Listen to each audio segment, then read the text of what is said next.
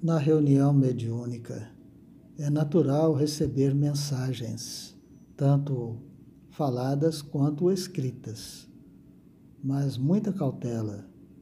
As mensagens faladas podem ser gravadas para posterior análise e orientação do grupo. E as mensagens escritas normalmente são de cunho particular e então precisa de uma análise mais rigorosa ainda, para então, após ser entregue a quem de destino. Mas é preciso trazer a tranquila a mente, é preciso trazer a serenidade para não precipitar. Muitas pessoas não não percebem ou não têm o discernimento suficiente para entender uma mensagem recebida. Para muitos, palavras simples como tenha paciência ou outras palavras como é, deixe para lá pode surgir como uma agressão. Tivemos um caso de uma mensagem que veio para uma pessoa e a mensagem disse: deixe o orgulho de lado, Esquece isso, vive em paz.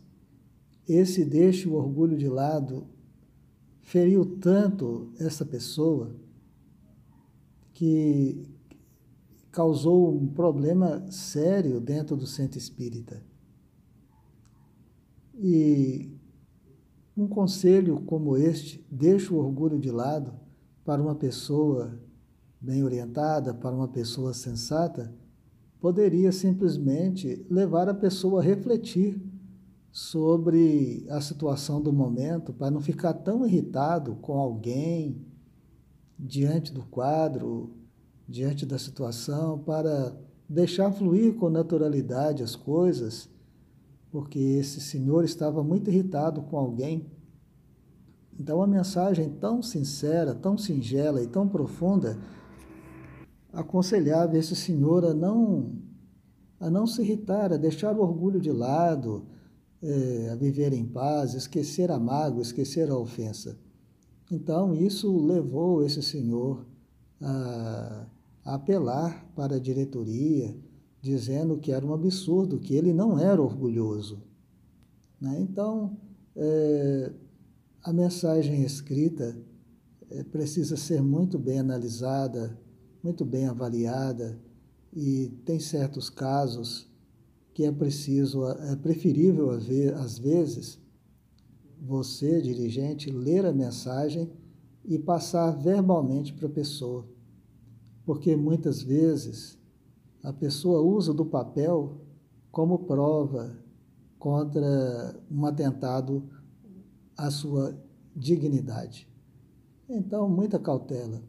As palavras o, tempo, o vento leva, mas o papel escrito é uma prova documental. Então, muito, muito cuidado nas, nas mensagens escritas, muito cuidado.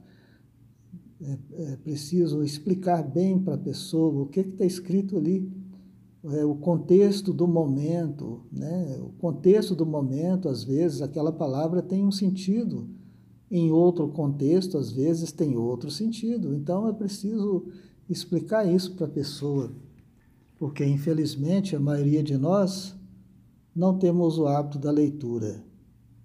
E quando lemos alguma coisa, não sabemos entender o que está escrito. Então é o analfabeto funcional. Não consegue entender, não consegue discernir. Então, muita cautela.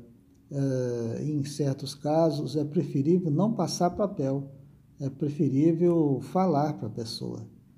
Ou, se for o caso, escrever de uma maneira mais.